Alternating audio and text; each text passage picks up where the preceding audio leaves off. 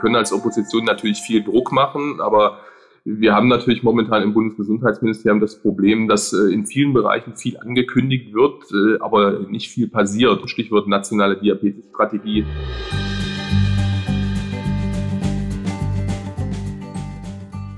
Die Zuckerzange, der Politik-Podcast. Ein Audioformat von diabetesanker.de und seinem Gesundheitspartner diabetes.de, Deutsche Diabeteshilfe. Wie steht es um die Versorgung der Menschen mit Diabetes in Deutschland? Wie begegnen wir dem stetigen Anstieg der Menschen mit Typ-2-Diabetes und parallel dem krassen Rückgang der universitären Diabetologie und der Lehrstühle? Ist Diabetestechnologie überhaupt verordnungsfähig für die Menschen, die sie benötigen? Wir gehen diesen und vielen weiteren Fragen auf den Grund. Der Politik-Podcast Die Zuckerzange lädt in dieser und in weiteren Folgen Gesundheitspolitikerinnen und Politiker zum Gespräch. In der dritten Folge begrüßen wir Tino Sorge von der CDU. Seit 2013 ist der CDU-Bundestagsabgeordneter für den Wahlkreis Magdeburg. Und seit 2021 leitet er die Arbeitsgruppe Gesundheit seiner Fraktion als gesundheitspolitischer Sprecher der CDU-Bundestagsfraktion. Herzlich willkommen bei uns, Tino Sorge. Ja, hallo, freut mich. Mein Name ist Günter Nuber. Ich bin Redaktionsleiter der Matrix Deutschland und Chefredakteur der Diabetes Zeitung. Heute virtuell bei mir ist auch Dr. Jens Gröger, der Vorstandsvorsitzende der Gesundheitsorganisation Diabetes.de Deutsche Diabeteshilfe.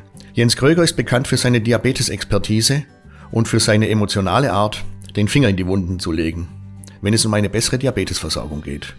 Hallo, lieber Herr Dr. Gröger, Sie sind uns aus Hamburg zugeschaltet, stimmt's? So ist es.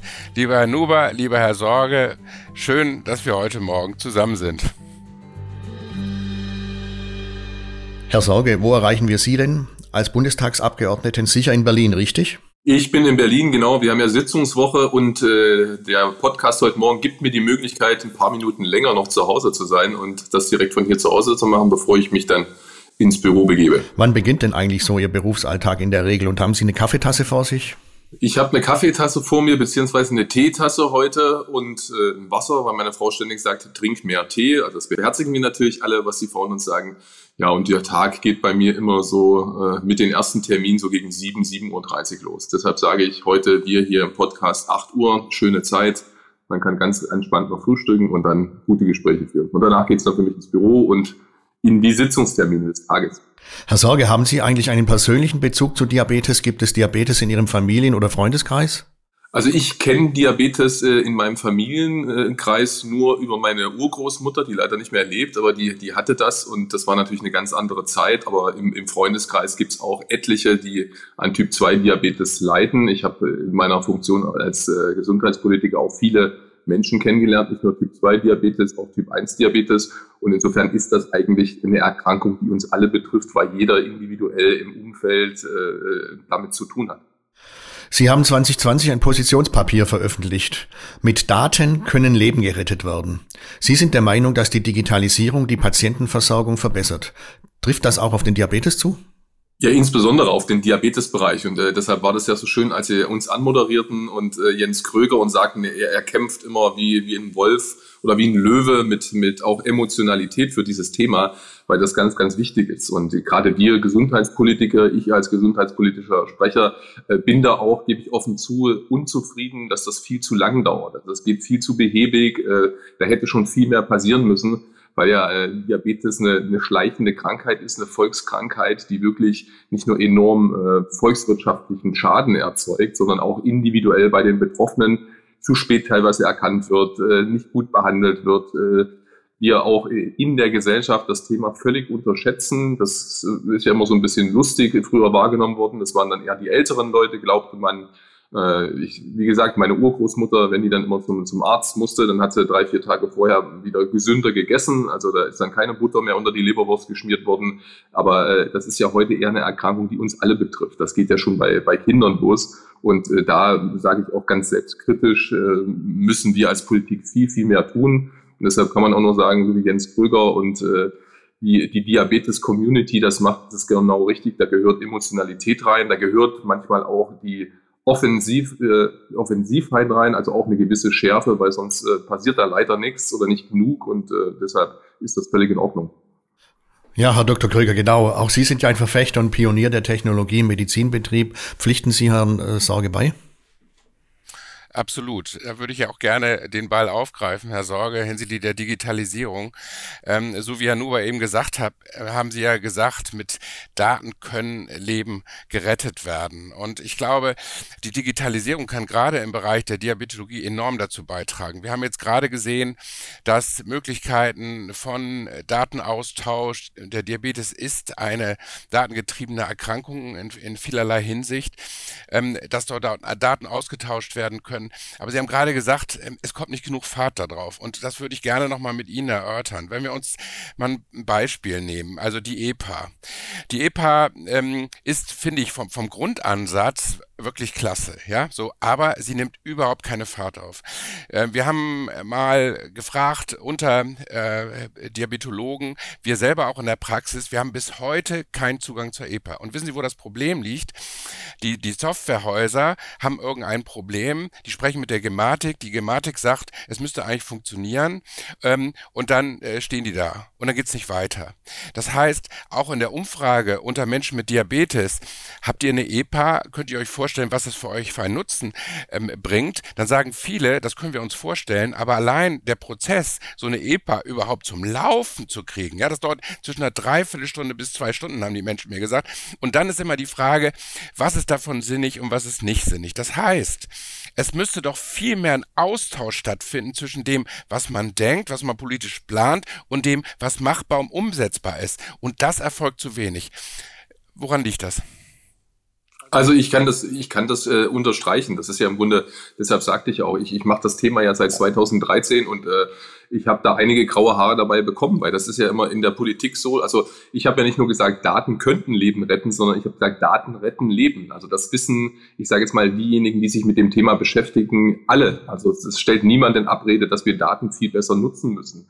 Wir können mit einer besseren äh, Datenerhebung, einer besseren Datenvernetzung äh, viel, viel bessere Therapieansätze äh, hinbekommen. Wir haben in vielen Bereichen, nicht nur Diabetes, in der Onkologie, haben wir wirklich Revolution erlebt, Stichwort immunonkologische Therapieansätze, die nur deshalb funktionieren, weil Daten besser aggregiert und besser genutzt werden. Und bei der Frage, warum sind wir in Deutschland immer so kompliziert, ja, das liegt daran, weil auch äh, in vielen Bereichen, äh, muss ich auch sagen, auch die Selbstverwaltung hat sich da jahrelang selbst blockiert. Stichwort elektronische Gesundheitskarte. Jetzt äh, sehen wir bei der elektronischen Patientenakte, dass wir das wieder super gut machen wollen, aber über dieses äh, Plan hinaus äh, viele Probleme äh, ja zwar sehen, aber nicht endlich mal anfangen. Und da geht es jetzt eher darum, wie, wie Sie sagen, Herr Krüger, dass man bei politischen äh, Regulatorien genau schaut, äh, wie funktioniert das, kann das funktionieren und nicht, dass man sagt, wir machen eine elektronische Patientenakte, die ja sehr gut ist, wo es darum geht, dass der Patient mit seinen Daten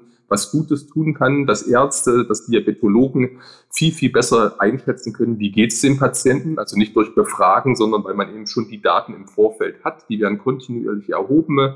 Wir sehen das äh, bei Nutzung von äh, Apps, äh, Insulinpumpen, die gesteuert werden können. Und da geht es jetzt aber auch darum, jetzt schrittweise Dinge, die nicht funktionieren, zu verbessern. Und äh, da muss man auch sagen, da ist auch Aufgabe der Gematik, äh, Standards zu setzen, Interoperabilität zu sichern, also internationale Standards auch zu definieren. Und bei der Frage Datenschutz äh, müssen wir endlich davon runterkommen, immer äh, Datenschutz als Argument für, für Nichtstun, für Untätigkeit äh, als, äh, anzuführen, weil letztendlich geht es darum, dass Daten genutzt werden können und da brauchen wir ein pragmatischeres Verständnis von Datenschutz. Datenschutz muss, muss Patienten helfen und nicht umgekehrt äh, Lösungen gerade im Bereich der Diabetologie äh, unmöglich machen. Herr Sorge, da würde ich gerne noch mal reingehen, äh, weil Sie sind ja Rechtsanwalt und und genau dieses Thema Datenschutz, das ist ja immer äh, etwas, was in Deutschland immer häufig an erster an erster Stelle äh, ähm, genannt wird. Und wenn wir uns andere an Länder angucken, Dänemark, Estland, Norwegen, Schweden, die sind alle viel viel weiter. Sie haben gerade eben gesagt, wir müssen dort neue Regularien finden. Wie wie kann man denn aus Ihrer Sicht auch auch als Rechtsanwalt und Politiker den Datenschutz, ich sage das jetzt mal locker, etwas lockern? Also wir haben einmal das Problem, dass wir einen Bundesbeauftragten für den Datenschutz haben, der da sehr kritisch hinschaut. Also da ist sicherlich die Herausforderung auch politisch, äh, ihn so mitzunehmen, dass er eben das von der anderen Seite sieht. Dass er nicht immer die Risiken nur aufzeigt, sondern dass er eher die Chancen in den Vordergrund stellt wir brauchen äh, beim Thema EPA oder generell bei digitalen Nutzung, äh, gerade im öffentlichen Raum, äh, eigentlich als Grundsatz Opt-out-Verfahren. Also dass man äh, die Menschen, äh, den Menschen sagt, wir haben eine gute Lösung. Elektronische Patientenakte heißt, dass deine Daten, du entscheidest, wer die Daten bekommt.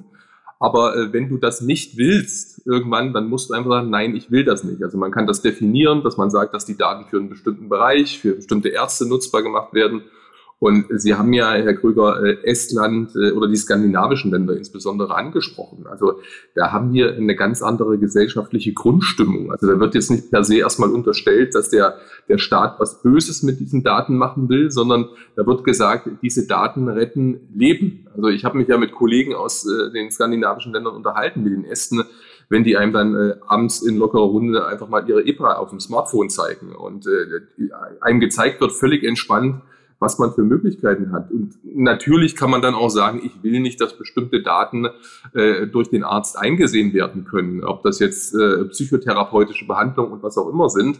Aber äh, die sagen auch ganz klar, dem Patienten muss dann auch bewusst sein, dass im Zweifel er dadurch die Behandlung, den Erfolg äh, gefährdet äh, oder Leute bei uns, die sagen, ich will nicht, dass jemand äh, sehen kann, was ich für eine Blutgruppe habe, zum Beispiel im Notfallbus. Und da sagen die ganz, ganz rational, das ist deine individuelle Entscheidung als Nutzer dieser EPA, aber die individuelle Entscheidung trägt im Zweifel dabei äh, dazu bei, dass du dann stirbst, wenn der Notarzt kommt und diese, diese Blutgruppe nicht einsehen kann. Und da, äh, da sieht man, dass die Menschen dann sehr schnell umdenken und auch sagen, ja super, äh, der muss das ja sehen, um mich gut behandeln zu können und nicht wie wir äh, in Deutschland immer meinen, wir müssen den Patienten schützen, was er mit seinen Daten macht. Wir müssen viel mehr darauf achten, erstens Datennutzung, Opt-out-Verfahren, praktikable Anwendung, einfache Nutzung, Zugriff derjenigen, die damit arbeiten müssen, also nicht nur originär der, der, der, der Hausarzt, sondern dass ich auch sagen kann als Patient, natürlich will ich, dass mein Diabetologe das sehen kann, natürlich will ich, dass mein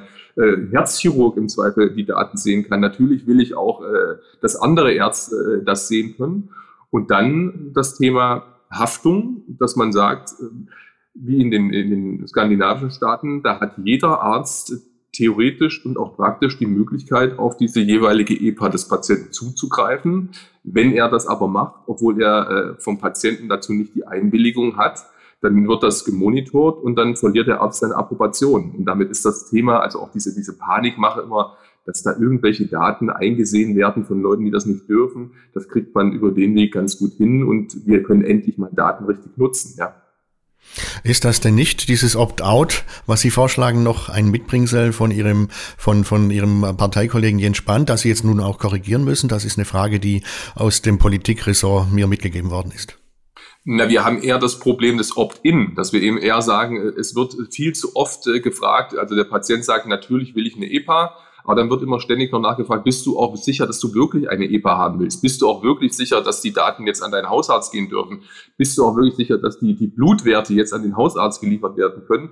Also das ist äh, vergleichbar, wie wenn Sie auf der Autobahn fahren, haben, äh, haben ein Navigationssystem und alle 100 Meter werden Sie wieder gefragt, sind Sie auch wirklich sicher, dass das Navigationssystem Ihnen den Weg zeigt? Und man muss ständig bestätigen. Und das führt dazu, dass es unpraktikabel ist, äh, dass die Lösungen auch für den Patienten ja teilweise nicht funktional sind und deshalb müssen wir das System eher umkehren. Und weil Sie äh, Jens Spahn als äh, Bundesgesundheitsminister der letzten Legislatur angesprochen haben, also da muss man auch äh, sagen, er hat da viel auf den Weg gebracht, auch bei der Digitalisierung. Er musste genau wie wir jetzt auch immer gegen auch politische Widerstände kämpfen. Und bei der Frage, wie können wir Digitalisierung jetzt stärker weiter vorantreiben. Da geht es jetzt auch darum, dass wir eben nicht sagen, so wie das momentan im Bundesgesundheitsministerium passiert, man setzt erstmal alles wieder auf Standby, jetzt überlegt man wieder, wie könnte eine Digitalisierungsstrategie aussehen, sondern dass man jetzt wirklich sagt, äh, wie das die Israelis machen, wir setzen auf internationale Standards, diese Standards werden implementiert in die EPA und die EPA, die muss endlich auch für private Unternehmen so geöffnet werden, dass die Lösung anbieten können. Also dass ich als Patient die Möglichkeit habe, in meiner App, in äh, meiner EPA über Apps, über Anwendungen, die auch praktikabel sind, die, die wir heute politisch noch gar nicht einschätzen können. Was weiß ich, was in fünf oder zehn Jahren auch im Bereich künstliche Intelligenz äh, möglich ist, was man in die EPA alles integrieren kann. Also da gibt es Therapieansätze, die über Datennutzung dann möglich werden oder optimiert werden können. Von denen können wir uns heute äh, nur ansatzweise äh, ein Bild machen.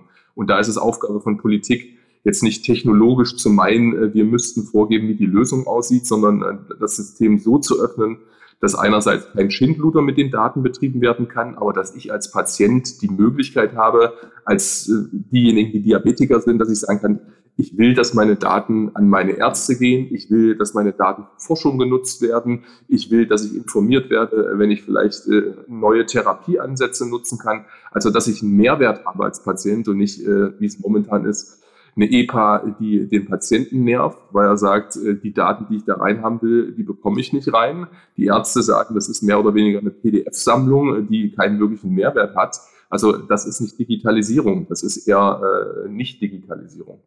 Sie haben eben gerade die Digitalstrategie äh, der Bundesregierung angesprochen. In der Digitalstrategie steht drin, dass man sich daran messen lassen will, dass 2025 80 Prozent aller eine EPA haben. Herr Sorge, was sagen Sie dazu? Ist das nicht viel zu langsam? Also da wird uns die, die Realität überholen. Ich sage ja schon seit Jahren, äh, dass, dass die normative Kraft des Faktischen, also wenn wir jetzt nicht wirklich zeitnah auch mit ein bisschen mehr Entspanntheit äh, im Hinblick auf Datenschutz, mit mehr Pragmatismus. Also Datenschutz muss den Menschen dienen, sagen wir, wir ermöglichen Lösungen, die wir ja im Privatbereich schon haben. Also mein, mein Lieblingsbeispiel ist immer die WhatsAppisierung der Gesellschaft. Also wenn man sich überlegt, äh, diese Entwicklung äh, im Bereich Kommunikation, wo wir mittlerweile äh, Kommunikationsplattformen benutzen, wo wir alle wissen, das ist ein privater Anbieter, das ist rasant schnell, das ist innovativ, aber es hat auch äh, Lücken beim Datenschutz und bei der Datensicherheit. Aber zum Schluss nutzen das die meisten oder viele, weil man sagt, der, der Mehrwert, die Chancen überwiegen. Und da wäre erst Aufgabe der Politik zu schauen, können wir nicht ein analoges System mit vielleicht an den richtigen Stellen äh, mehr äh, Datenschutz und Datensicherheit, was aber dann nicht an der Funktionalität leidet, implementieren. Und da, da ist, ja, wie gesagt, Herr Krüger kennt das Beispiel meiner, meiner Oma, die wird nächstes Jahr 88. Die gerade älteren Leuten wird ja immer unterstellt, sie seien nicht digital affin.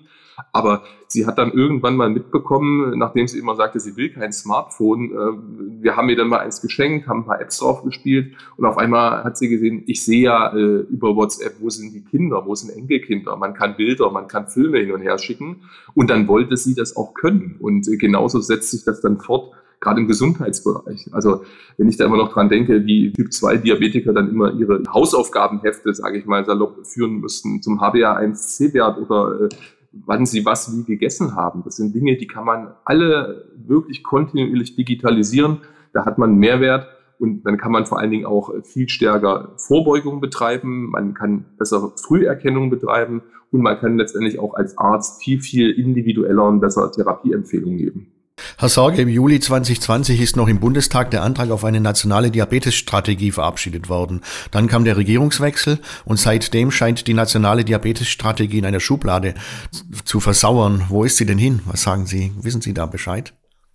Ja, da muss man auch sagen, das ist eben erstmal so, wenn man dann, aus welchen Gründen auch immer, das können wir mal in einem anderen Podcast äh, besprechen, dann auf der Oppositionsbank sitzt. Also wir können als Opposition natürlich viel Druck machen, aber wir haben natürlich momentan im Bundesgesundheitsministerium das Problem, dass äh, in vielen Bereichen viel angekündigt wird, äh, aber nicht viel passiert und vor allen Dingen Dinge, die vorangetrieben werden müssen, Stichwort nationale Diabetesstrategie, äh, dass die auf Eis liegt. Da haben Sie recht. Ich meine, das hat ja lang genug gedauert. Wir haben ja über zehn Jahre allein für die Diskussion gebraucht. Also ich kann mich erinnern, als ich 2013 das erste Mal in den Bundestag gewählt wurde, bereits damals haben wir ja das Thema nationale Diabetesstrategie äh, besprochen. Ich habe immer nie verstanden, auch äh, in, der, in der damaligen Regierungskonstellation, warum man da so lange gebraucht hat. Also die Punkte, äh, was wir dann beschlossen haben 2020 auch, also das ganze Thema Vorbeugung, Früherkennung, Therapie, also auch Potenziale der Digitalisierung, das, äh, das ist ja nichts, äh, wo man jetzt völlig auseinanderlag. Da ging es dann eher um, um wirklich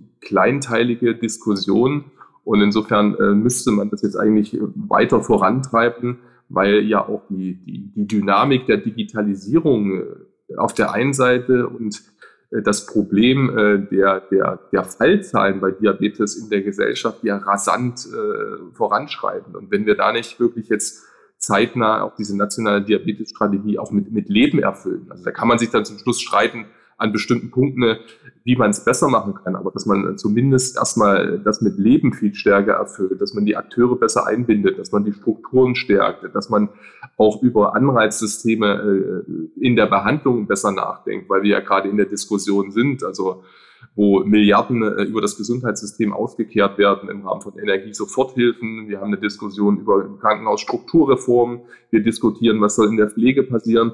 Das muss man alles zusammen denken, weil jeder Mensch, der besser behandelt wird oder früh erkannt äh, an Diabetes äh, besser damit umgehen lernt, äh, ist im Zweifel später einer, der später oder gar nicht pflegebedürftig wird. Also das ist alles ein ganzheitlicher Ansatz und äh, da hat man äh, wahnsinnig viele Synergieeffekte. Man, man muss eben nur äh, loslegen und darf sich nicht im Kleinen-Kleinen verlieren.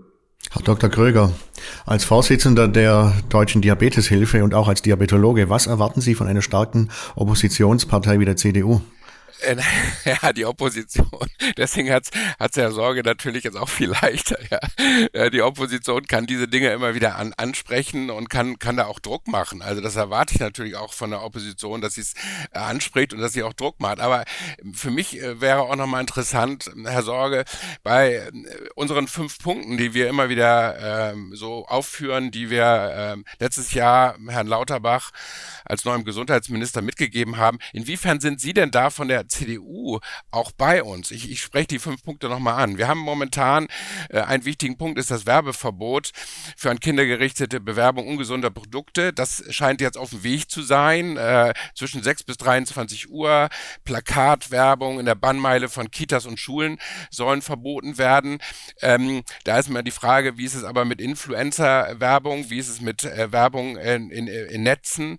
Ähm, gehen, gehen Sie da mit? Ein anderen Punkt, eine verpflichtende Kennzeichen aller Lebensmittel mit dem Nutri-Score, Herr Sorge. Das war ein Thema auch äh, zu der damaligen Zeit. Wir sind so nicht so richtig gelandet mit dieser Thematik, wo ich mich immer frage, was hält jemand davon ab? Viele Firmen haben es schon gemacht, haben es umgesetzt, aber wir könnten es voller Breite ähm, umsetzen. Was ist mit verbindlichen Standards für Kita- und Schulernährung nach dem Vorgaben der Deutschen Gesellschaft für Ernährung? Was spricht dagegen? Und der letzte Punkt, der, die ich Sie fragen möchte, ist nochmal eine Schulstunde Sport täglich. Es soll jetzt eine Bewegungsgipfel Gipfel geben im Dezember, hat Herr Lauterbach angekündigt.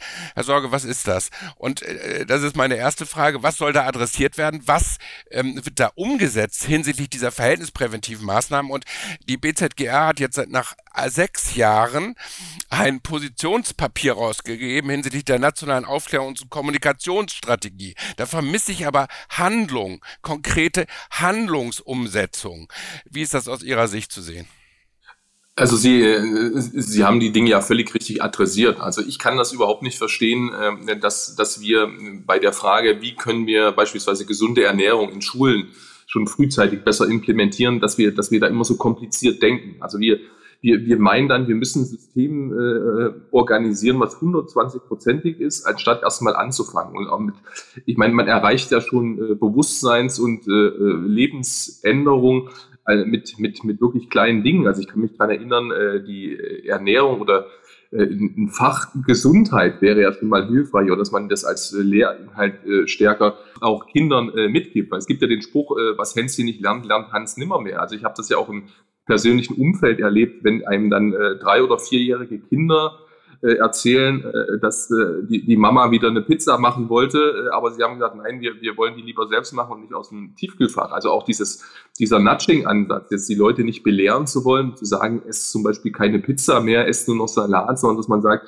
wenn ihr solche Dinge esst, achtet darauf, dass er es selbst macht, achtet darauf, dass er weniger äh, ungesunde äh, Zutaten nehmt und äh, beim Thema ungesunde Zutaten, da geht es natürlich auch darum, auch dass, dass Politik viel stärker Menschen nicht belehren, aber zumindest informierend äh, darauf hinweist, äh, was bestimmte Lebensmittel eben äh, für, für Auswirkungen haben können. Also das Thema Zucker, viel zu zuckerhaltige Lebensmittel, das, das kann man und das muss man auch durch ein Informationssystem. Und da kann ich mir den Nutri-Score auch sehr gut vorstellen. Also da haben wir ja immer die Diskussion, ob grün, rot, gelb und so weiter, ob das zielführend ist oder, oder der Hinweis, wie viel Kalorien das der Tagesdosis entspricht beispielsweise. Aber auch dieses frühzeitige in den Schulen äh, gesundes Essen selbst auch zu machen, den Kindern zu erklären, wie man das macht, dann hat man den, ich sage jetzt mal, erzieherischen Effekt der Kinder über die Eltern, weil Eltern ja dann immer meinen, ich mache irgendwas, äh, da sind die Kinder ruhig, die freuen sich und das geht einfach. Und dann natürlich auch, äh, viele Eltern wissen das mittlerweile gar nicht mehr richtig. Also das ist manchmal, sage ich ganz offen, auch erschreckend, genau in, in der jüngeren Generation insbesondere, wie viele da damit kokettieren, dass sie gar nicht wissen, wie man kocht. So von wegen, haha, ich kann mir nicht mal ein Rührei machen. Äh, aber das sind Dinge, äh, das ist nichts Schönes. Also da muss man eher sein, äh, das, das geht um deinen Körper, es geht um die Gesundheit. Und das Thema Bewegungsgipfel, wir hatten ja letztens als Unionsfraktion dazu auch eine große Veranstaltung, wo wir genau das adressiert haben. Das ist natürlich immer wohlfeil zu sagen, wir machen jetzt staatlichen Bewegungsgipfel, dann treffen wir uns als Politiker, dann gibt es ein paar nette Reden und das war's dann. Aber Bewegungsgipfel heißt ja oder wäre viel wichtiger zu schauen, wie kann man auch niedrigschwellig Bewegung in der jetzigen Generation bei den Kindern äh, anreizen. Also da geht es eher darum, findet regelmäßig Sportunterricht statt? Äh, warum fällt der ständig aus? Äh, sind die Turnhallen nutzbar? Sind die Turnhallen auch einfach niedrigschwellig nutzbar? Wie früher zu meiner Kindheit, wenn man gesagt hat, wenn die Turnhalle gerade nicht genutzt wird, äh, dann spricht man mit dem Hausmeister und dann kann man da eben drin Fußball spielen. Oder dass man, dass man eben wirklich das, das Fach Bewegung, dass man erklärt, äh, dass Bewegung nicht immer nur heißt, ich ziehe mir professionell Laufsachen an und dann muss ich auf einem professionellen Sportplatz meine Runden drehen, sondern Bewegung heißt im Zweifel auch schon öfter mal äh, zu Fuß zu laufen, Spaziergang zu machen oder eben auch mich in einem Sportverein zu engagieren. Das war früher zu meiner Zeit völlig üblich, dass man als Kind in einem Sportverein war. Da haben die Eltern auch darauf hingewirkt. Und heute ist es ja eher so, ja, da wird dann doch häufig äh, digital irgendwie Sport betrieben, äh, E-Sports und so weiter, aber für die individuelle äh, Gesunderhaltung äh, wird viel zu wenig gemacht, äh, häufig auch unbewusst, weil woher sollen es Kinder wissen, wenn das da auch nicht täglich vorgelebt wird. Ich würde noch gerne einen Satz sagen. Sie haben eben gerade gesagt, ob so das Ampelsystem des Nutri-Score das Richtige ist. Ich glaube, wissen Sie, ähm, wir müssen einfach anfangen. Ja, also Frau Klöckner hat damals ja das Rubner-Institut beauftragt, nochmal zu prüfen, ob es was Besseres gibt als den Nutri-Score. Und da ist man zu dem Schluss gekommen, der Nutri-Score ist zurzeit das Beste. Der wird jetzt ja nochmal nachjustiert, ja. Und dann kann man doch sagen, das ist jetzt das, was wir haben. Das ist doch immer wieder so ein typisch deutsches Phänomen. Wir sagen, ach, wir müssen nochmal diskutieren, wir müssen nochmal gucken und dann passiert eben nichts. Und ich glaube, diese Zeit müssen vorbei sein. Wir müssen dann die Evidenz, so wie wir sie haben, zum jetzigen Zeitpunkt als gegeben hinnehmen und einfach sie umsetzen und nicht nochmal drei, vier extra Runden drehen. Denn dann kommen wir nicht weiter. Wir müssen ins Handeln kommen. Und das ist auch, das ist auch, ähm, glaube ich, wie Sie es eben vom Bewegungsgipfel äh, gesagt haben. Ich bin ja, ich bin ja geschockt. Ich habe gedacht, auf dem Bewegungsgipfel werden jetzt mal wirklich Maßnahmen vorgestellt, verhältnispräventive Maßnahmen vorgestellt, wo man das adressiert. Ähm, so ist das gar nicht vorgesehen. Habe ich das richtig verstanden? Ja, also im Grunde ist ja das, das, was wir auch hören aus der Regierung. Also erstens hat es viel zu lange gedauert und ich kann mich erinnern, wir hatten ja letztens vom FC Bundestag äh, das Charity-Spiel wieder gegen die Diabetologen und im Nachgang dann äh, auch die, die Podiumsdiskussion in der dritten Halbzeit. Und da, da war ja der parlamentarische Staatssekretär aus dem Bundesinnenministerium da. Und äh, das, was er da gesagt hat, also das fand ich persönlich nicht sehr ermutigend. Das war eher so, ja, ja, äh, nervt uns nicht, wir werden das ja irgendwann vor Weihnachten noch machen. Also das war eher so eine, es wirkte als lästige Übung. Und äh, mir persönlich geht es auch darum, ich, Herr Kröger, Sie wissen das, ich bin ein sehr ungeduldiger Mensch und mich nervt das auch, auch in der Politik immer dieses Zerreden und dass wir immer meinen, nur dann anzufangen, wenn wir glauben, wir haben die perfekte Lösung. Und äh, in dem Bereich, ja, Stichwort Bewegung ist es ja auch so. Jeder, jeder Sportler sagt einem, äh, mach irgendwas, Hauptsache du bewegst dich. Du musst jetzt nicht die super Laufklamotten haben, du musst nicht das super Fitnessstudio haben, beweg dich einfach. Äh, und das ist das, was ich auch meine mit äh, Loslegen in der Politik und Nudging äh, in der Gesellschaft. Also dieses Anreizen, dass man eben sagt, nicht belernt, wie kannst, wie kannst du nur eine kleine Runde spazieren gehen, sondern dass man sagt, Mensch, super, wenn du spazieren gehst, versuch's beim nächsten Mal noch vielleicht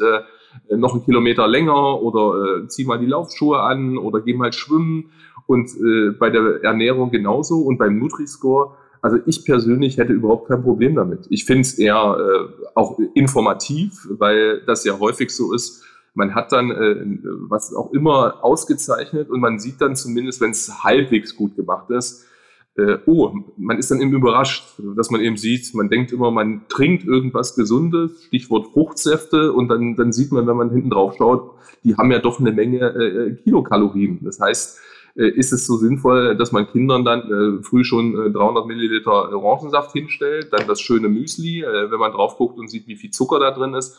Also das sind alles Dinge, wo, wo man mit der Zeit dann ins Nachdenken kommt und Unternehmen das ja dann auch verstehen. Also ich äh, bin immer ein Freund von, von freiwilligen Selbstverpflichtungen, aber wenn das nicht funktioniert, also dann muss man auch als Politik härtere Bandagen anlegen. Sicherlich auch mit Übergangsfristen, dass Unternehmen sich darauf einstellen können. Aber wir haben jetzt so lange Zeit gehabt und äh, Sie haben es ja gesagt, Herr Krüger, viele Unternehmen haben sich ja schon darauf eingestellt. Deren Argument ist ja immer, äh, wenn sie zu schnell die Zusammensetzung der Produkte ändern, dann schmeckt das dem Kunden nicht mehr. Deshalb müsse man das langsamer machen. Aber wenn ich mir anschaue, dass doch zumindest äh, gefühlt und auch medial ein viel höheres Gesundheitsbewusstsein immer kommuniziert wird. Also die Leute äh, haben den Eindruck, es wird nur noch vegan gegessen, als äh, würden die Leute nur noch gesund äh, in Fitnessstudios oder sonst wo durch die Gegend laufen. Die Influencer, äh, gerade die Fitness-Influencer, die haben Millionen Follower. Also da, da würde ich schon auch mal unterstellen, dass man da viel mehr machen kann. Und weil wir vorhin von den Influencern gesprochen haben, da kann man durchaus auch schauen, dass man im Hinblick auf Aufklärungskampagnen, gerade für die Kinder, eben eher auch solche Leute anspricht und nicht millionenteure BZGA-Kampagnen macht, äh, die völlig an der Adressatengruppe vorbeigehen, sondern eben wirklich sagt, okay, da gibt's eben den oder die Influencerin, damit kann man persönlich vielleicht nicht viel anfangen, aber die 10- bis 14-Jährigen, äh, die, die leben das, was die denen sagen. Und insofern muss man die auch mit einbinden und denen auch sagen, hört zu, ihr habt eine Verantwortung und nehmt die auch mal wahr. Paar Sätze vorher eben, das war eine Steilvorlage im wahrsten Sinne des Wortes, FC Bundestag. Sie stürmen da ja und spielen, sagen wir mal, öffentlichkeitswirksam gegen andere, äh, wie zum Beispiel den FC Diabetologie. Beim letzten Spiel allerdings, Sie sagten selbst, sind Sie erst in der dritten Halbzeit dabei gewesen und konnten nicht auf dem Platz stehen. Ist denn der Job eines gesundheitspolitischen Sprechers noch aufwendiger als in der Zeit vorher? Ja, das ist schon eine andere Qualität, weil äh, das ist letztens auf mehreren Podien immer so ein bisschen salopp gesagt worden, äh, ich sei der Gesundheitsminister der Unionsfraktion und äh, ein bisschen augenzwinkernd äh, ist das schon so. Ich bin der direkte Gegenspieler zu Karl Lauterbach als Bundesgesundheitsminister, habe natürlich kein großes Ministerium, nicht so viele Mitarbeiter. Leider muss man sagen, weil sonst könnte man da auch noch viel, viel mehr äh, bewegen. Aber das ist eben genau das Problem, dass wir im Leben äh, dann äh, zu viele Dinge haben und meinen, das sei wichtig. Und da muss ich auch selbstkritisch sagen, da muss man eben häufiger auch mal Nein sagen bei der einen oder anderen Sache, um zu sagen, das Spiel gegen FC Diabetologie, äh, da hat man gleich mehrere Dinge, die positiv zusammenkommen. Einerseits äh, Bewegung, äh, dann die Gesunderhaltung man kann noch was Gutes tun. Ja, und im Idealfall schlägt man auch die Diabetologen noch beim Fußball. Na klar, die, die äh, verstärken sich ja immer ganz geschickt. Aber gut, das ist ein anderes Thema. Das ist der Idealfall. Ja, ja, das, das ist ja, gut, ich bin jetzt sagen, beim letzten Mal lief es nicht ganz so gut. Das lag auch daran, weil ich nicht dabei war, aber äh, Herr Kröger hat ja in den letzten Jahren ich war auch nicht dabei. Also von daher war es ausgeglichen. Ich war ja als Arzt dabei diesmal. Also deswegen, Herr Sorge, das war ausgeglichen. Okay, da aber Sie, Sie haben ja gut dazugelernt. Also nicht nur die professionellen Trainer, die Sie dann immer haben, sondern mittlerweile auch, äh, dass der ein oder andere sehr junge, sehr schnelle und sehr gut trainierte Spieler dann komischerweise als Diabetologe auftaucht, wo ich im Nachgang jetzt auch nochmal genauer hinschauen muss. das sind alles Diabetologinnen und Diabetologen, ganz klar, da gibt's gar keine Frage.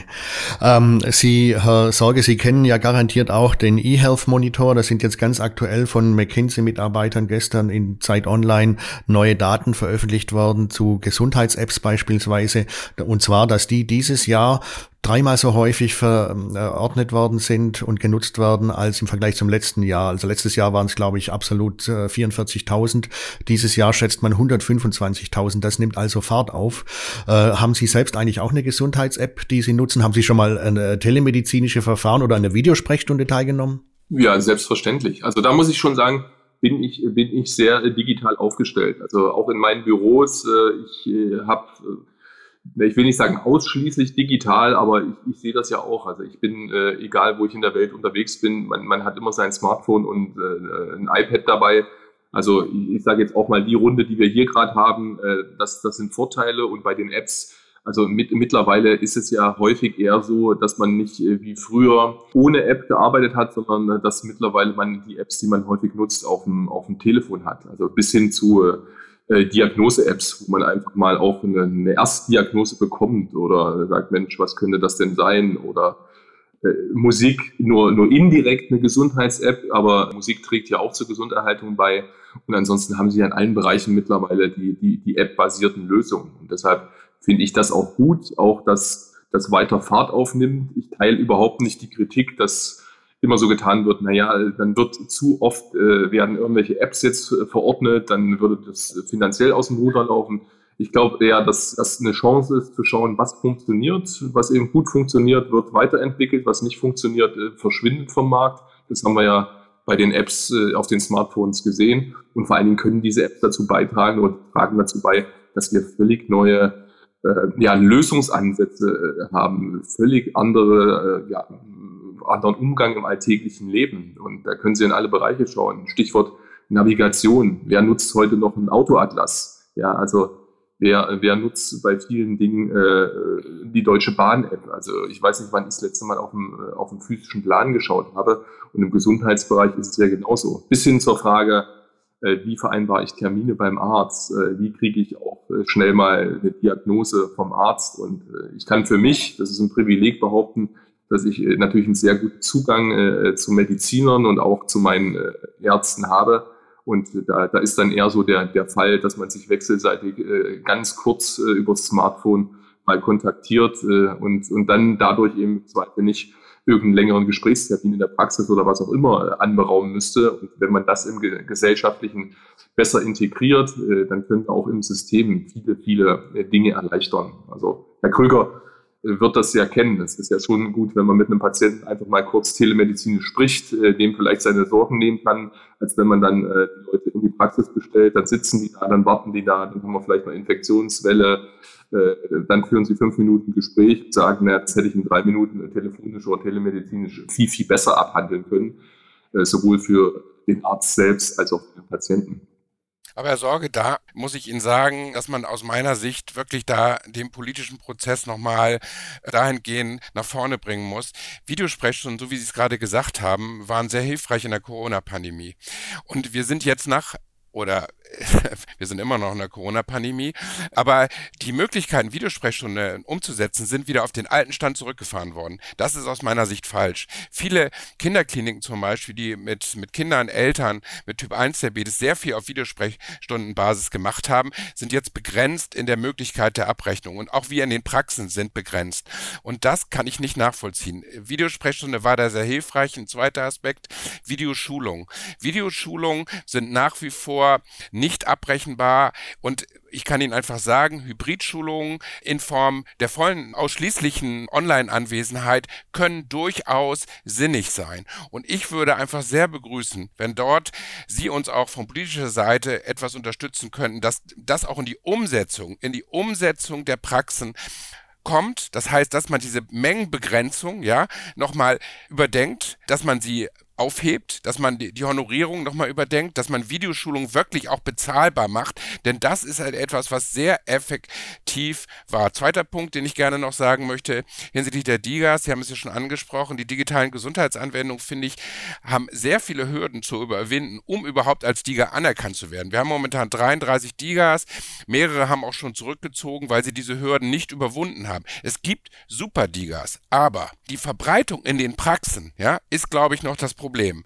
Dahingehend erstens, dass man auch überhaupt mal einen äh, Erfahrungsschatz bekommt, welche Digas überhaupt da sind, was die überhaupt bieten. Und der, und der zweite Punkt, gerade in der Diabetologie, diese Digas sollen ausschließlich digital wirken. Und an der einen oder anderen Stelle, gerade im, ähm, im Betreuungsprozess von Menschen mit Diabetes, ist auch die Praxis gefordert. Das ist aber nicht vorgesehen. Aus meiner Sicht ist das etwas, was nachjustiert werden sollte? Und der dritte Aspekt ist, den ich überhaupt nicht verstehe. Wir haben vorhin über Prävention gesprochen.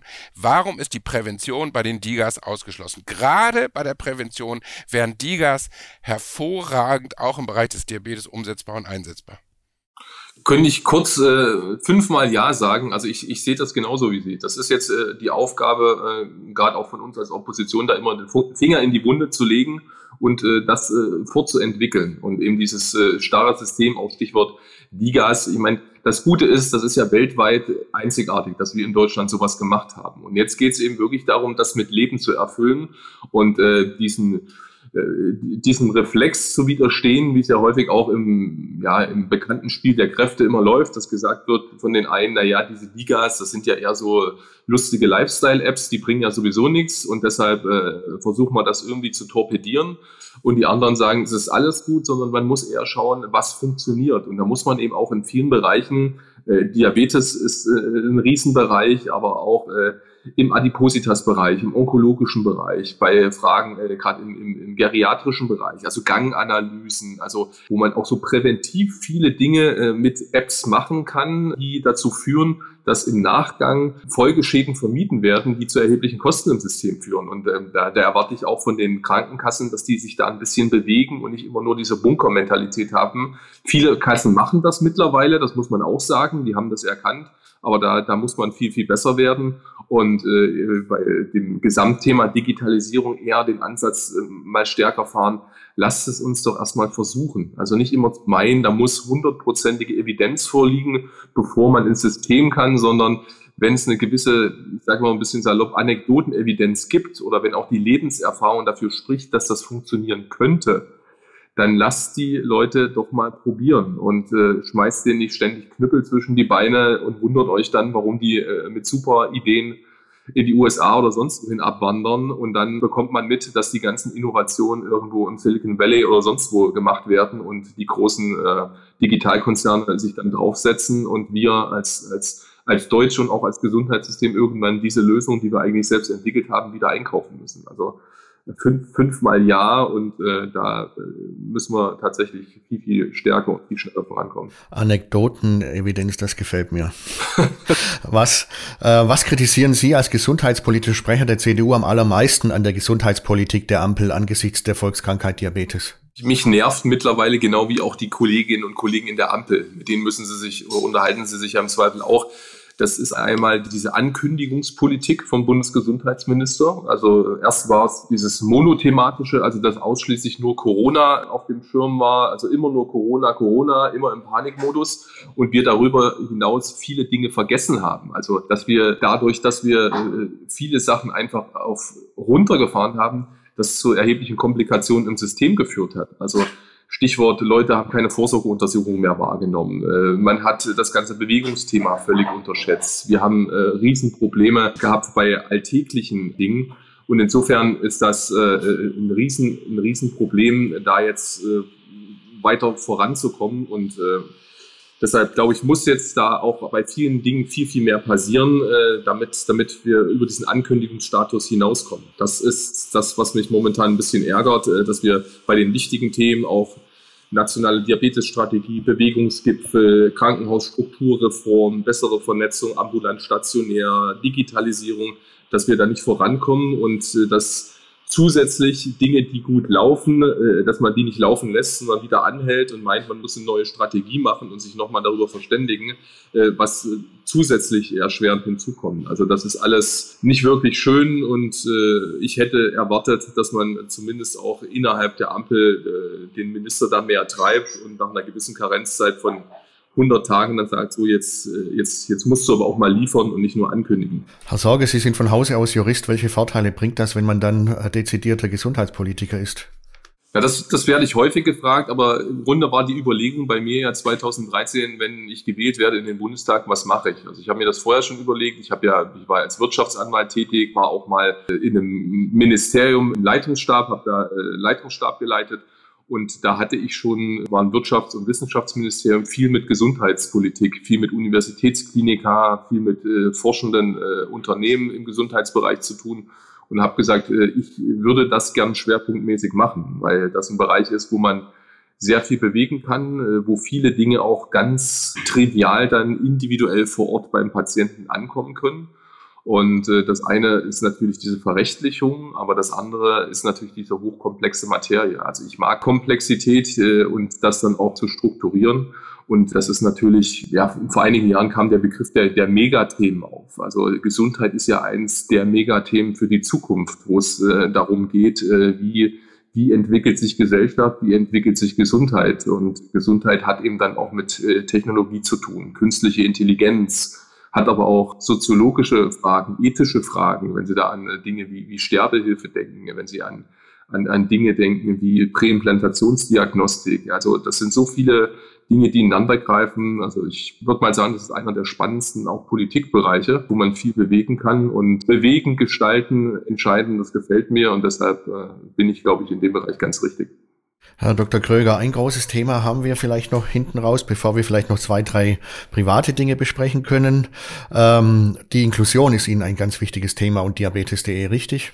Ja, das ist ja immer wieder ein, ein Problem, gerade bei, dem, bei, bei Kindern in Schulen, in Kindergarten, äh, Schulgesundheitsfachkräfte haben wir jetzt mehrfach mit der Deutschen Diabetesgesellschaft zusammen gefordert.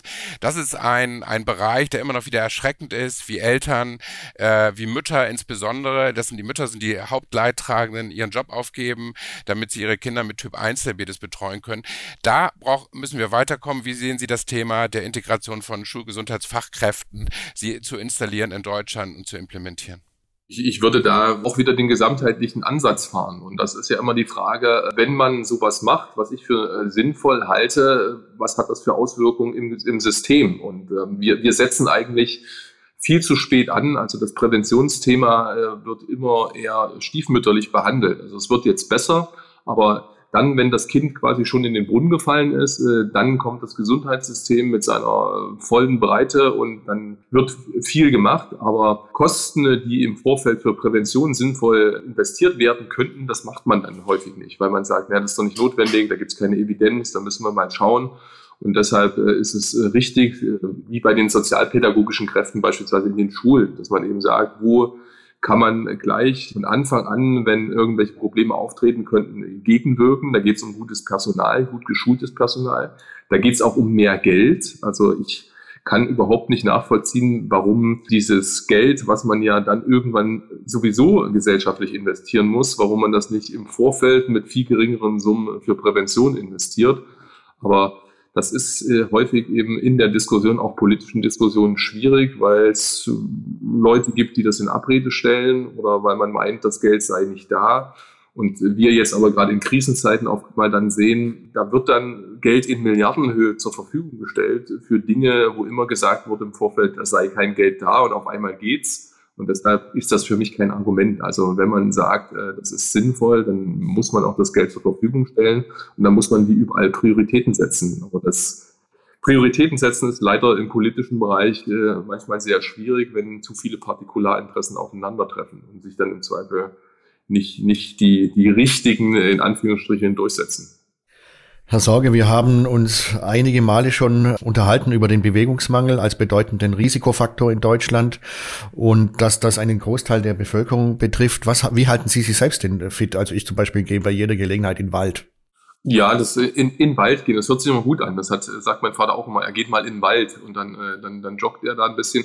Also ich mache jetzt wieder mehr Sport. Also ich habe früher extrem viel Sport gemacht, äh, war da auch äh, semi-professionell unterwegs und bin, bin jetzt auch wieder dabei, wieder mehr zu laufen. Das ist immer das Problem, wie integriert man das in den Tagesablauf. Es funktioniert nur, wenn man es früh macht, weil die Idee, man nimmt sich tagsüber mal eine Stunde Zeit, das, das funktioniert eigentlich selten, weil ständig irgendwelche unvorhergesehenen Dinge passieren oder Termine reinkommen. Und äh, dann geht es eben auch darum, dieses äh, so zu integrieren, dass man äh, nicht den weiten Weg hat. Also ich habe für mich äh, gemerkt, äh, Fitnessstudio ist gut, aber es ist eben immer schwierig, wenn man sehr spät nach Hause kommt, dann zu sagen, jetzt gehe ich nochmal ins Fitnessstudio. Also entweder man macht es gleich auf dem Weg von, vom Büro beispielsweise nach Hause oder man hat die Möglichkeit, so, so wie ich jetzt auch, dass man im Crosstrainer sich in die, in die Wohnung stellt, auch hier in Berlin und dann äh, sagt, okay, ich, ich ich telefoniere beispielsweise und steige nur eine halbe Stunde auf den Crosstrainer. Und im Sommer bin ich natürlich sehr, sehr gern, sehr, sehr gern draußen. Also das ist Fußballspielen FC Bundestag, das ist eine schöne Sache. aber auch äh, andere Dinge, äh, die ich, die ich äh, sportlich gern mache, aber für die ich leider viel zu wenig Zeit habe. Das muss ich auch sagen. Herr Dr. Kröger, wie ist das bei Ihnen? Man hat ja jetzt in der feuchtkalten Jahreszeit viele Ausreden. Was machen Sie? Ja, ich, also wenn ich mich bewege, dann laufe ich. Ich habe das große Glück, in Schleswig-Holstein zu wohnen. Schleswig-Holstein ist ein, ein wunderbares Bundesland, äh, ähnlich wie Magdeburg äh, als Stadt. Herr Sorge, muss ich Ihnen auch nochmal sagen, Magdeburg ist eine wunderbare Stadt. Also äh, ich bin immer unheimlich gern. Und da laufe ich einfach gerne. Und äh, das Zweite, wo ich immer sehr gerne laufe, ist am Meer. Wir wohnen anderthalb Stunden vom Meer entfernt an der Ostsee.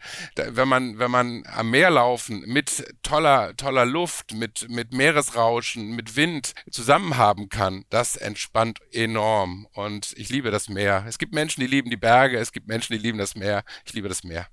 Herr Sorge, über Politiker kann man ja vieles recherchieren und in Erfahrung bringen. Was genau weiß praktisch niemand von Ihnen? Welches Geheimnis haben Sie und geben es heute preis? Ach, da gibt's da gibt's eine, eine Menge Geheimnisse, aber ich wüsste, wüsste gar nicht, welches ich Ihnen jetzt preisgeben. Äh, also, also das Geheimnis, was ich preisgeben kann, ist vielleicht, dass ich genau wie Herr Krüger äh, totaler Ostsee-Fan bin. Also die Diskussion, äh, wo geht's in den Urlaub, äh, die ist bei uns auch relativ schnell immer erledigt. Wenn man sagt, nicht ganz so weit weg ist immer Ostsee. Also ich bin totaler Ostsee-Fan. Das ist jetzt aber kein so großes Geheimnis. Und bei den anderen Geheimnissen muss man ja sagen, das sind Geheimnisse, weil sie geheim sind. Ne? Welche Musik hören Sie denn oder was ist Ihr Lieblingsgetränk?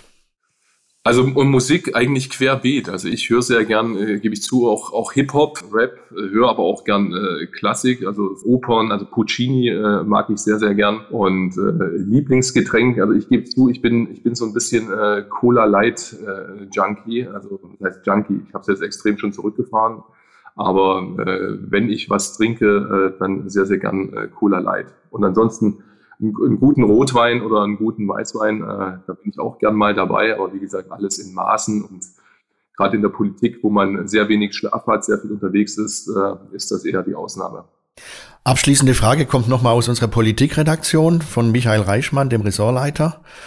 Ähm, Menschen mit Diabetes und durch Blutungsstörungen zum Beispiel frieren womöglich schneller als andere. Und wie alle plagt auch sie die Angst vor hohen Energiekosten. Für Büroarbeitsplätze in öffentlichen Gebäuden gilt seit dem 1. Oktober eine Höchsttemperatur von 19 Grad Celsius. Im deutschen Mietrecht gibt es keine Heizpflicht, aber eine Obhutspflicht, die Heizen erforderlich macht, um Schimmelbildung an den Wänden zu vermeiden. Was raten Sie? Sie sind ja auch vertretungsberechtigter Vorstand des Sozialverbandes VDK Sachsen-Anhalt den Bürgern.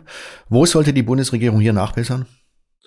Also ich persönlich halte überhaupt nichts davon, jetzt den Menschen irgendwelche Energiespartipps zu geben. Also diese, diese Waschlappendiskussion äh, finde ich völlig äh, am Thema vorbei, weil die, die meisten Menschen, die, die wissen schon ganz gut äh, bei den hohen Preisen, wo man Energie einsparen kann. Und äh, das ist jetzt eher die Frage, die Unterstützung derjenigen, die eben sich diese hohen Preise nicht leisten können oder ein Problem bekommen, wenn die Nebenkosten-Nachzahlungen kommen dass erstens das Geld schnell bei den Menschen landet, dass es nicht wieder zu bürokratisch gemacht wird und äh, vor allen Dingen, dass jetzt nicht äh, Riesensummen ins Schaufenster gestellt werden, aber momentan weiß keiner so richtig, wie das Geld bei den Betroffenen ankommen soll. Und äh, da äh, plädiere ich immer für einfache Lösungen, aber auch für differenzierte. Also ich sage jetzt mal, warum soll jeder diese Energiepreispauschale bekommen? Also da geht es eher darum, dass Menschen, die wenig Geld haben, die ein geringes Einkommen haben, dass die die Pauschale bekommen. Und ansonsten wäre es eher Aufgabe der Bundesregierung, äh, politisch so zu agieren, äh, dass die Energiepreise wieder nach unten gehen. Da geht es auch um die Frage, wie geht man ideologiefrei mit Energieversorgung um? Also das Stichwort, äh,